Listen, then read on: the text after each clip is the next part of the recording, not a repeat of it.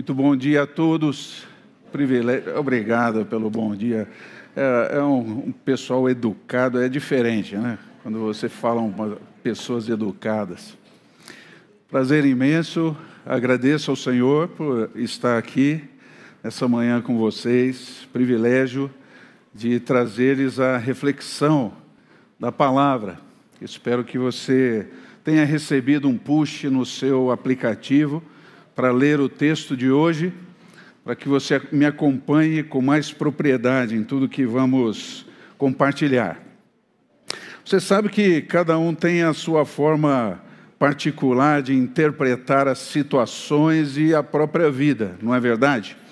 Eu trouxe um exemplo aqui, peço que você me acompanhe para provar essa minha tese. Veja lá.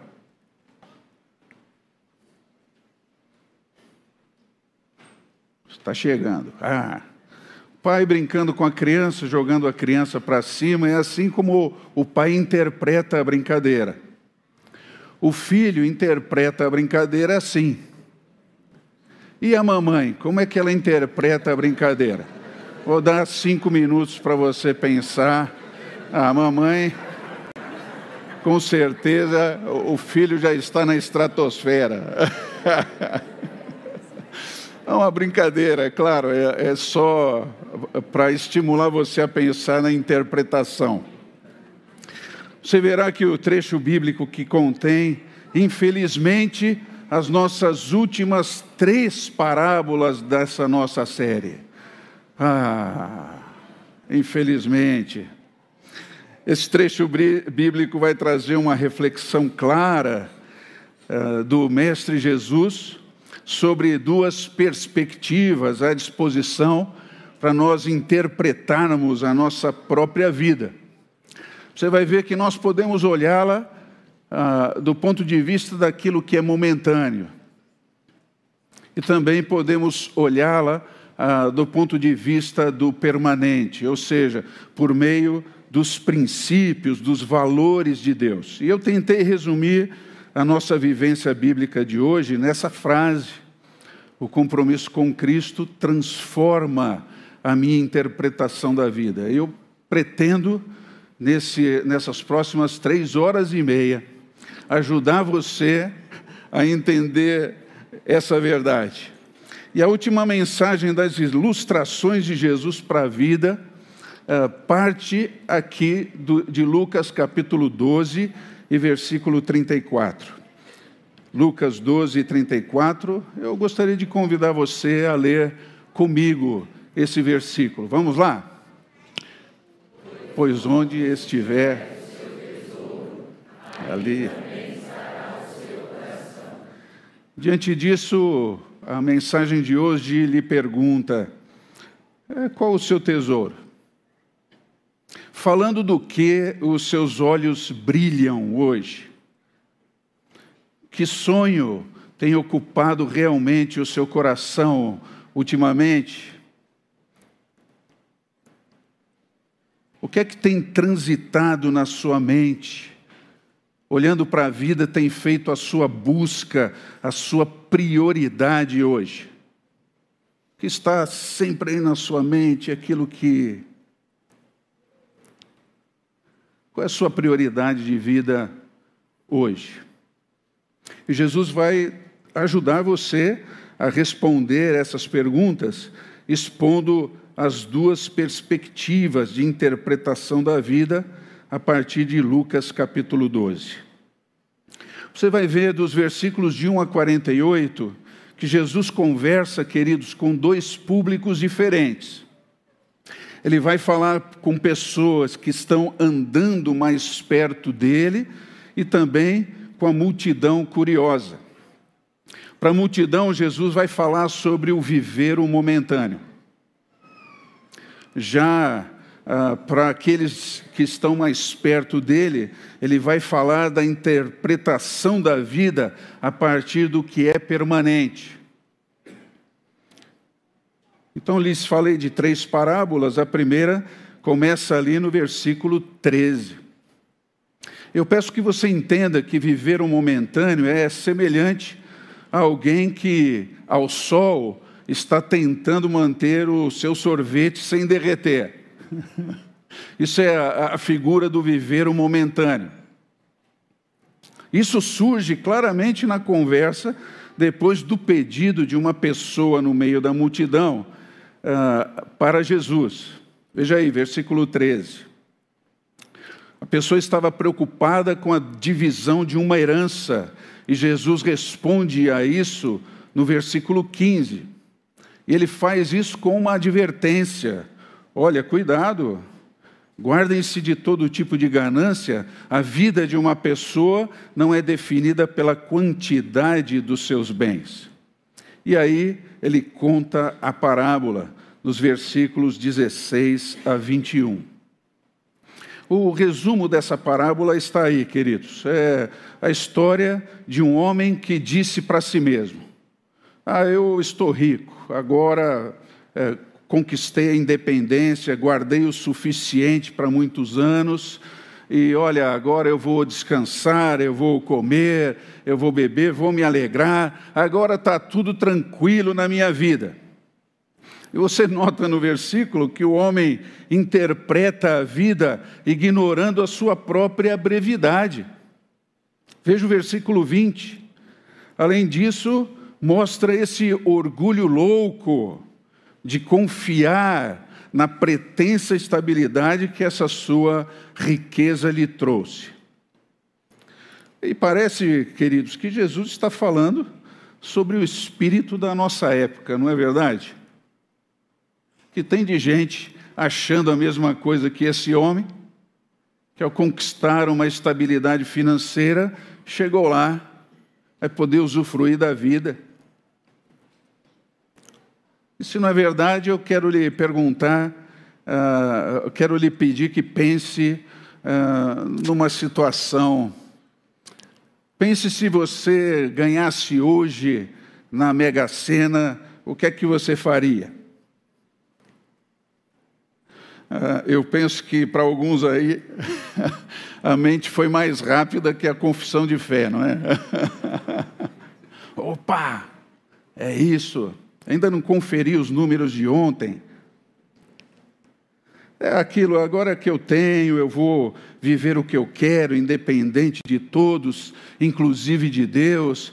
Eu acho que é aquela sensação de alívio que a possibilidade de independência de tudo e de todos traz para a gente, não é verdade? Mas sabe que Jesus confronta esse padrão, falando no versículo 21 daquilo que é permanente. Olhar a vida pelo momentâneo traz para você mais insegurança. Mas quando você a olha pelo permanente, você começa a estabelecer certezas na sua vida.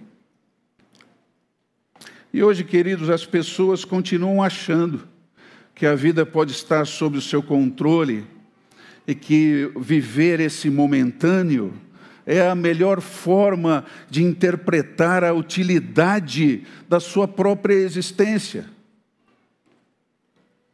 Assim que a busca mais dedicada de hoje está ligada à falta de reflexão sobre o hoje principalmente sobre o amanhã.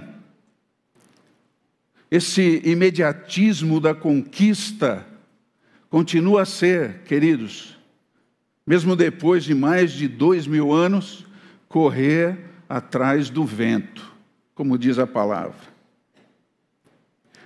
Mesmo que a ganância seja validada pela doutrina da sua religião, como nós temos visto na TV e nas redes sociais hoje.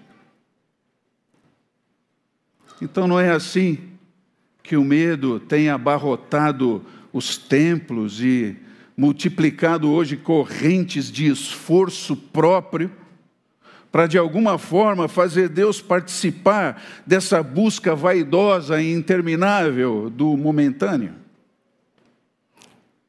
E essa maneira, queridos, de interpretar a vida só vai alimentar cada vez mais o caos interior.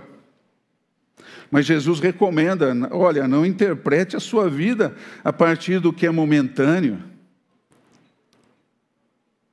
E diante dessa palavra, eu lhe pergunto: o que a sua interpretação da vida tem dito que é realmente importante, essencial, indispensável, permanente para você? que a sua interpretação da vida tem lhe dito sobre momentâneo e permanente?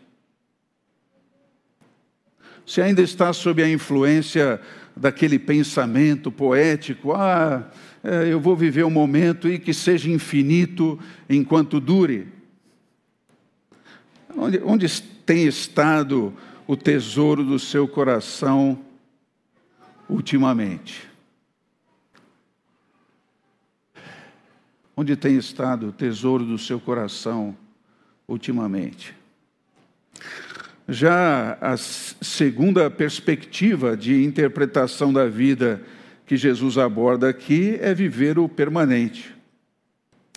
E as duas últimas parábolas eh, que vamos abordar aqui, queridos, precisam ser interpretadas dentro desse contexto geral, desse bloco de pensamento no Evangelho que vai do versículo 1 até o 48. Você vai ver brotar do texto a parábola do servo vigilante e também a parábola do administrador fiel e prudente. Chamo sua atenção porque elas têm sido alvo de inúmeras tradições interpretativas que têm aterrorizado a igreja por muitos anos em especial quando se trata da incerteza da salvação e do medo de ser deixado para trás na volta de Cristo, caso você não esteja preparado. Está preparado aí, irmão? Mas saiba que o objetivo do mestre nessas histórias era reforçar que o discípulo verdadeiro, ele tem, ele vive segurança no seu relacionamento com Deus. Ele está seguro no seu relacionamento com Deus. E mais, Jesus também coloca um holofote sobre aqueles que, embora estivessem andando perto dele, ainda não tinham decidido se tornar verdadeiros discípulos. E assim que eu te chamo a ver comigo as duas parábolas. A parte essencial da segunda parábola aparece nos versículos a partir de 35. Estejam vestidos, prontos para servir, mantenham suas lâmpadas acesas. Versículo 36. É, de maneira semelhante, como aqueles que esperam seu Senhor voltar de um banquete de casamento. 37 Felizes os servos cujo senhor os encontrar vigiando quando voltar. Eu lhes afirmo que ele vestirá, se vestirá para servir, fará que se reclinem à mesa e virá servi-los. Você viu no texto que existem dois tipos de pessoa ilustradas por Jesus aqui? Existem os que esperam o Senhor e os que não esperam o Senhor. Então, nesse contexto, o verdadeiro servo de Cristo, ele sempre está preparado, ele sempre está esperando aquele que é o seu Senhor, a quem ele entregou a sua vida, com quem ele tem um compromisso que transformou a sua interpretação da vida. Ele espera esse Senhor todos os dias, a cada instante, enquanto o outro que não se firmou num compromisso com o seu Senhor, que não é discípulo verdadeiro, esse sim, realmente, vai ser pego de surpresa quando a volta do Senhor acontecer. Aí eu lhe pergunto: qual deles é você?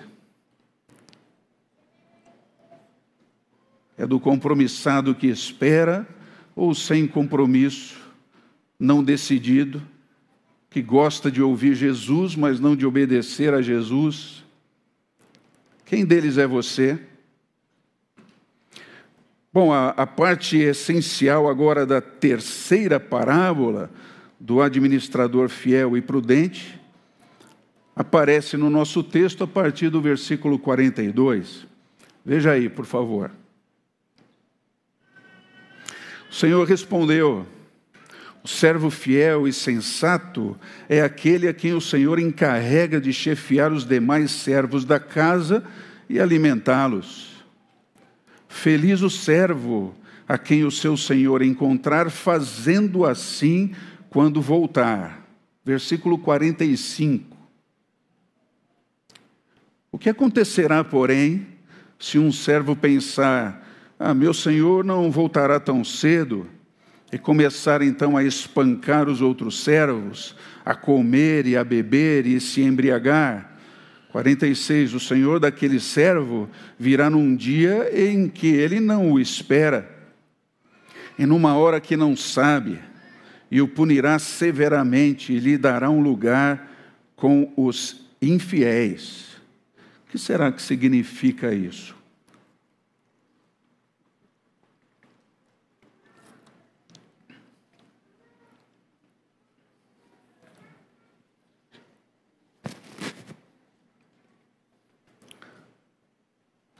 Perceba que, da mesma forma que a parábola anterior, aqui há a ilustração das ações de um administrador fiel e de outro que não é fiel.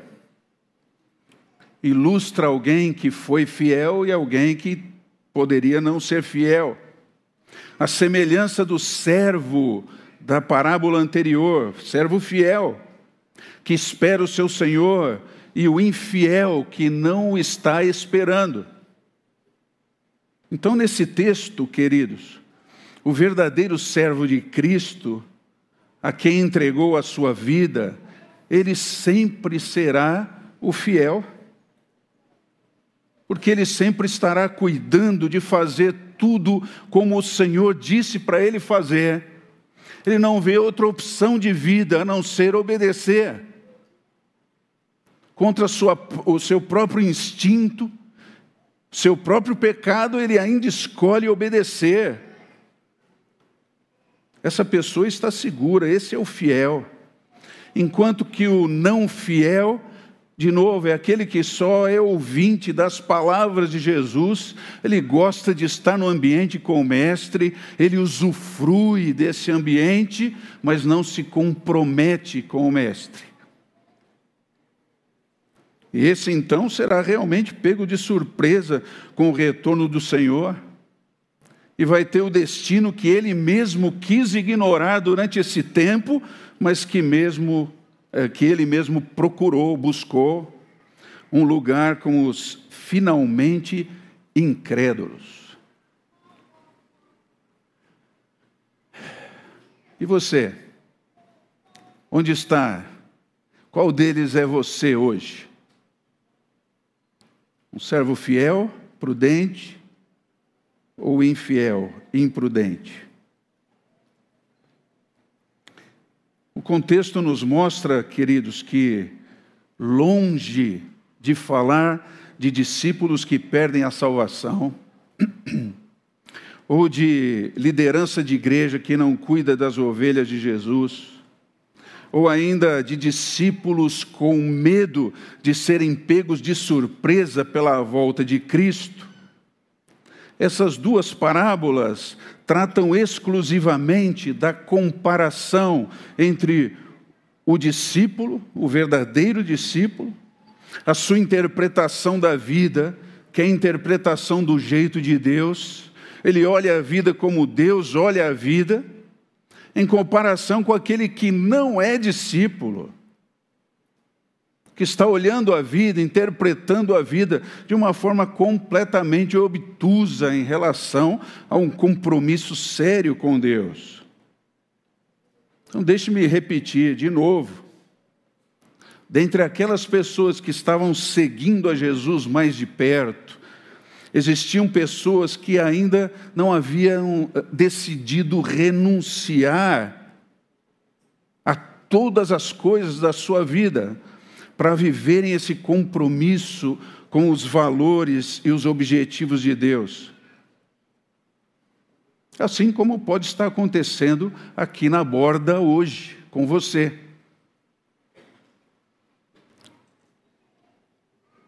Veja isso acontecendo em Lucas 14, versículos 26 e 33.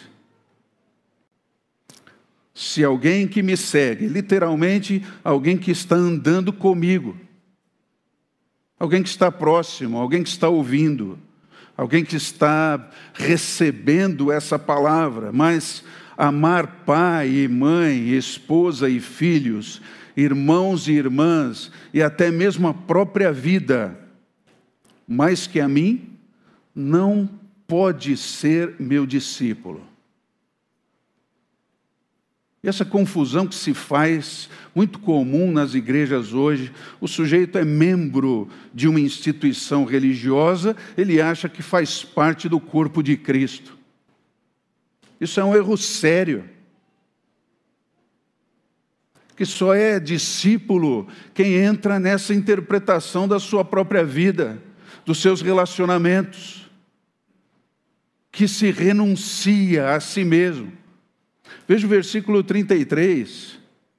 Da mesma forma, qualquer de vocês que não renunciar a tudo que possui não pode ser meu discípulo. E queridos, é nisso que o Mestre insiste nas nossas parábolas. Agora, se você ainda não está convencido dessa interpretação, Vou lhe mostrar como ela é ainda mais reforçada quando nós olhamos para os 48 versículos abordados aqui em Lucas 12. Se você estudou em casa esse texto, vai perceber que dos 48 versículos, 40 tratam de palavras específicas do Mestre aos seus verdadeiros discípulos. Veja como Jesus os trata, os chama nesse texto. Ele diz que são discípulos, mas os chama de amigos, os coloca como filhos do Pai Celeste, de quem é o agrado em dar-lhes o seu próprio reino, diz o texto. E chama essas pessoas que se comprometeram com ele de rebanhinho, não sei se tem essa palavra, é o pequeno rebanho, aquele que ele aconchega nos braços. Essas pessoas aqui, queridos, não precisam se preocupar. Essa gente está segura em Cristo. E por que isso era tão importante? Eles viviam naquele momento um ambiente de total insegurança quanto à sua integridade física, emocional e até espiritual. Eram pessoas que estavam sendo perseguidas pelo governo da época em todas as instâncias e também pela religião.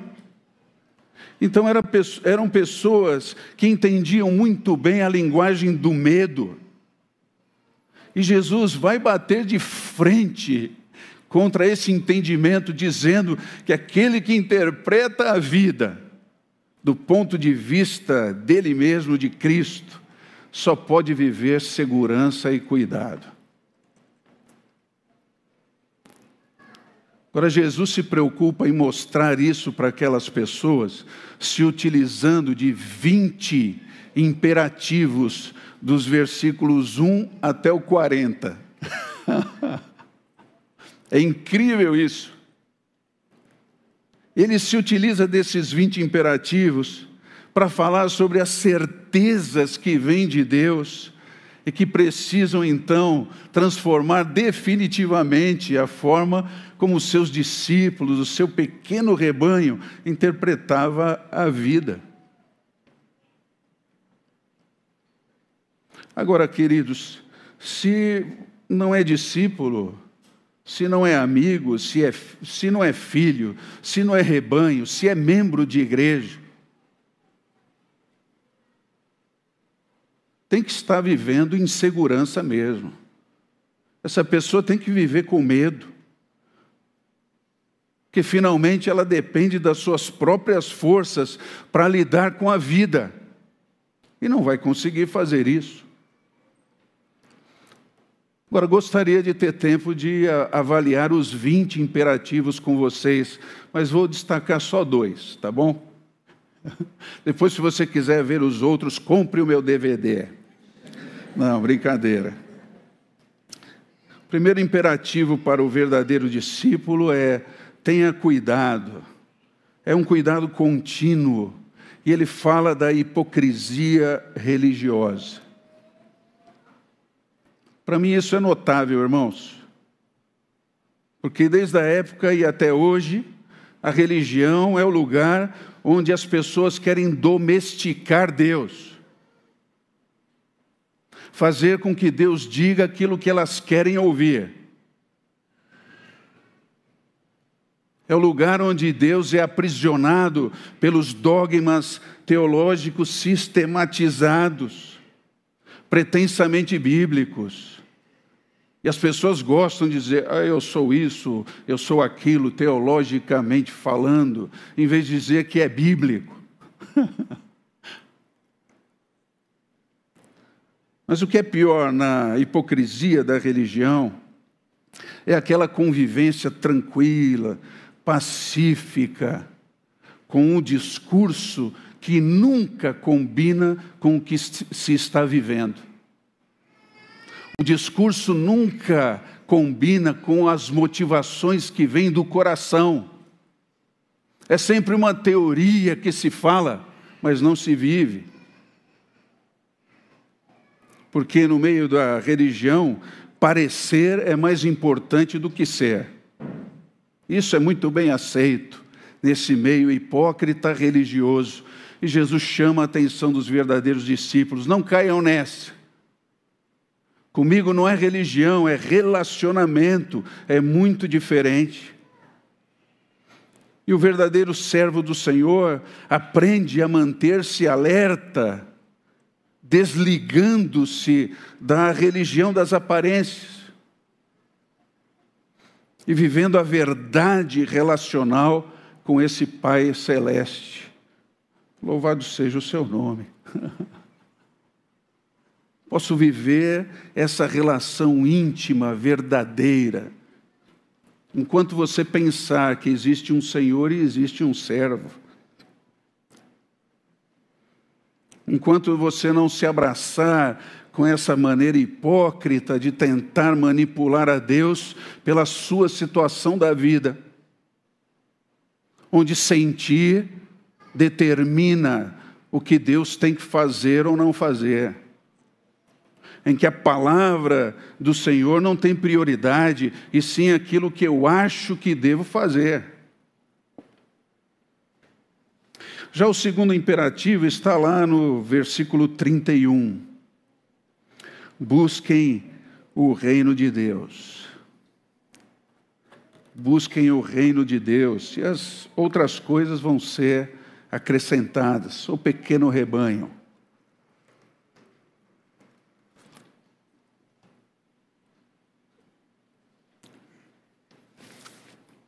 E é interessante também, queridos, que esse imperativo aqui está em oposição direta a diversos nãos que Jesus vem citando desde o versículo 4.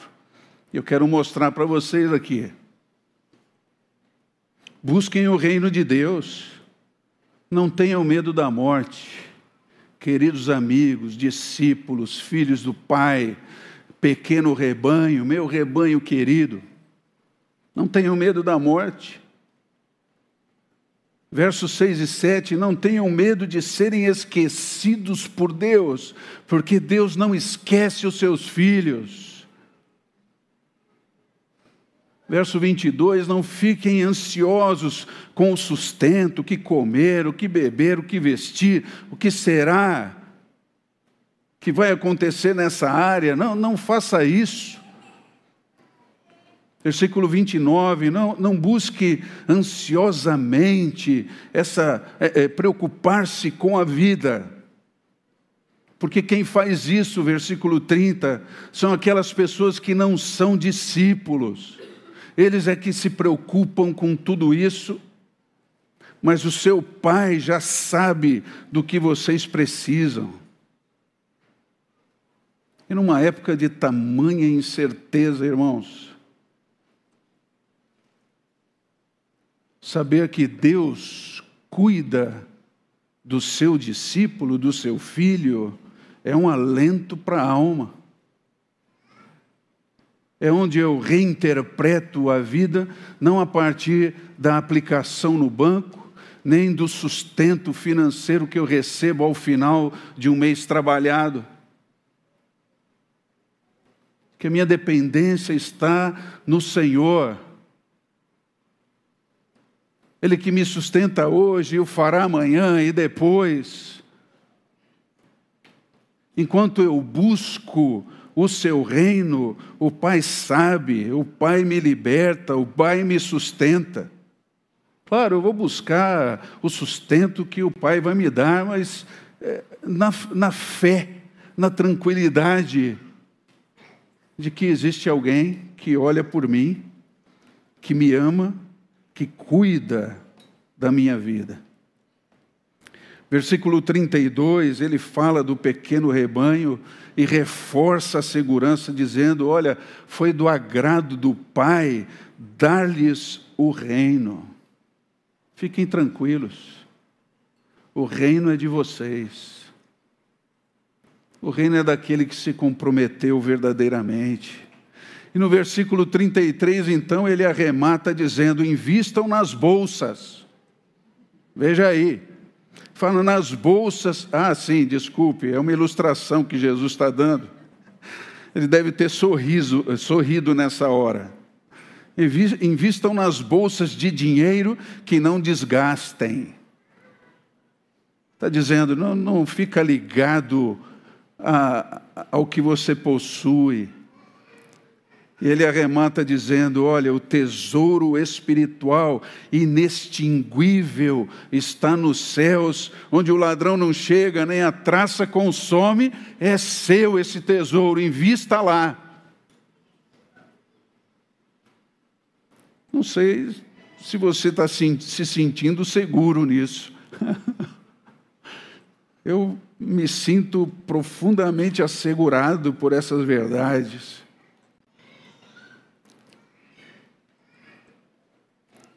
Então, queridos, viver o permanente é manter os olhos em Cristo e nas certezas das afirmações de Deus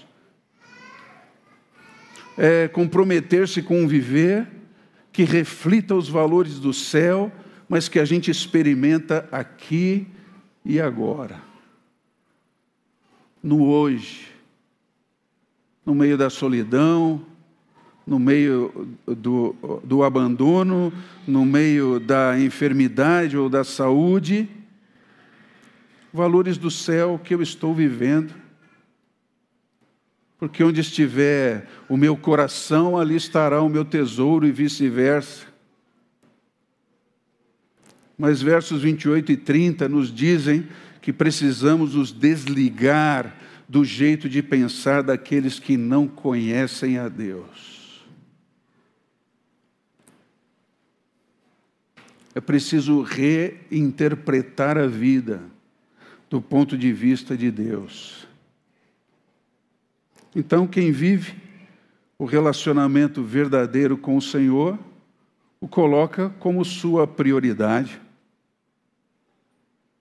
Então, minha prioridade já não é mais viajar para cá ou para lá, ou acumular um, um, tanto de riquezas, ou ter uma casa no campo ou na praia. Se Deus me der isso, tudo bem, que sirva para a sua glória mas que sejam instrumentos de um compromisso cada vez maior com o reino do Senhor que eu preciso buscar. Que não me afaste do propósito do Senhor, mas me aproxime dele. Num processo, queridos, que necessariamente precisa nos levar a negarmos a nós mesmos a abrir mão da liderança para que Cristo seja. Então, a minha pergunta: você tem vivido a mesma interpretação da vida que o Senhor está apresentando aqui? Depois dessa série de mensagens, você tem realmente se esvaziado, deixado de lado a sua própria maneira de viver para viver o novo em Jesus a cada dia?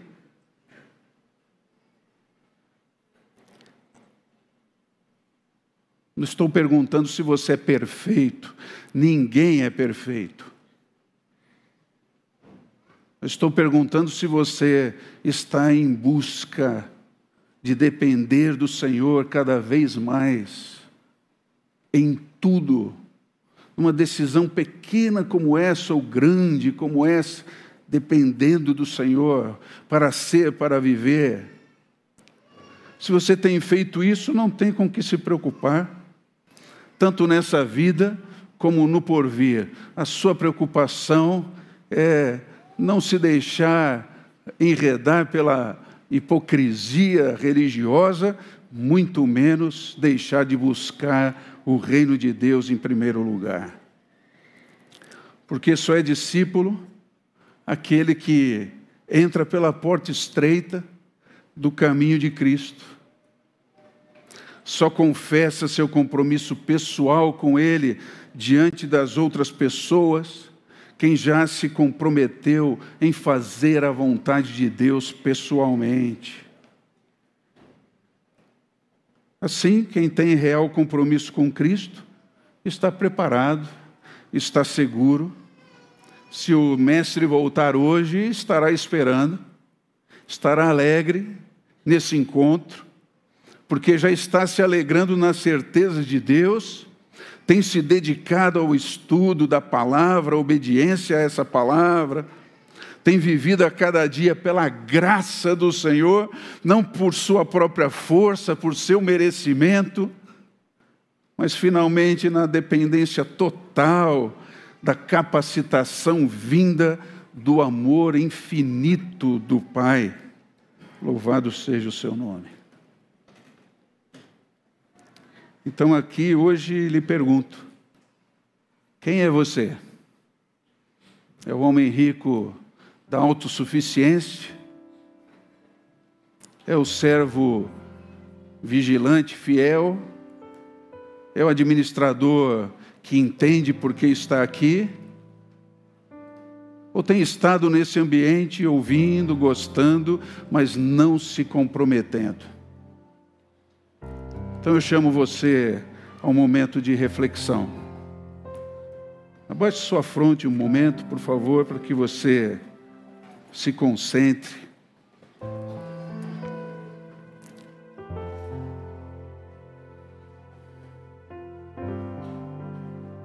Talvez existam pessoas aqui nessa manhã ou em casa que se identificaram com o infiel com o servo infiel, com o administrador infiel. E quer dar um passo nessa manhã de compromisso com Cristo, entregando tudo o que é, para que Cristo seja em sua vida. É o que nós chamamos de entregar a vida a Cristo. Se você quer entregar a sua vida a Jesus, você que está em casa, ou você que está aqui, está a uma oração de distância. Basta você dizer em seu coração, Senhor, eu entendi essa mensagem, percebo que a minha interpretação da vida está focada naquilo que é momentâneo, passageiro. Por isso tenho medo, tenho insegurança, tenho ansiedade, tenho preocupações. Tenho depositado a minha fé, a minha confiança nas coisas que eu posso controlar, seja saúde, seja bens. Mas hoje, eu quero me render ao Senhor, abrir o meu ser para que o Senhor entre na minha vida e me faça gente nova, de dentro para fora. Eu quero mudar minha interpretação da vida. Quero buscar em primeiro lugar o seu reino. E se você fez essa oração, está incluído nesse grupo de discípulos, de filhos de, do Pai, de amigos de pequeno rebanho.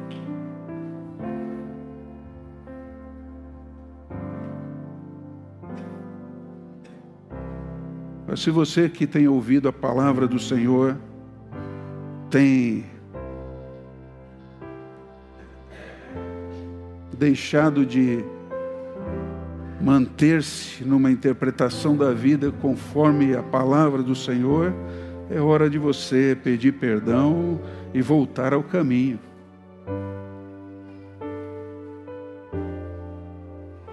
Porque o tempo não apaga as coisas, querido. Preciso que você encare o seu pecado de frente diante do Senhor e converse com Ele nessa forma. O que depender de você, transforme o seu jeito de ser, mas sempre na dependência do Senhor. Oh, Pai, obrigado por esse tempo, que essa palavra permaneça em nós que gere aqui gente que interpreta a vida conforme a sua vontade. Gente liberta, gente que vive pela certeza de Deus, gente que caminha com a cabeça erguida, olhando para o Autor da sua fé,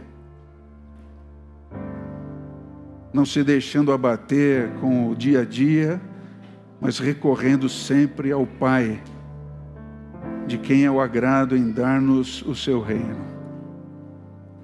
Possamos ser uma igreja vibrante dessa forma, Senhor, para o louvor da Sua glória. E aqueles que não têm vivido nesse caminho, possam ser incomodados profundamente pelo Seu Santo Espírito, para que também decidam voltar e decidam entrar nesse caminho é o que eu peço de coração, em nome de Jesus. Amém.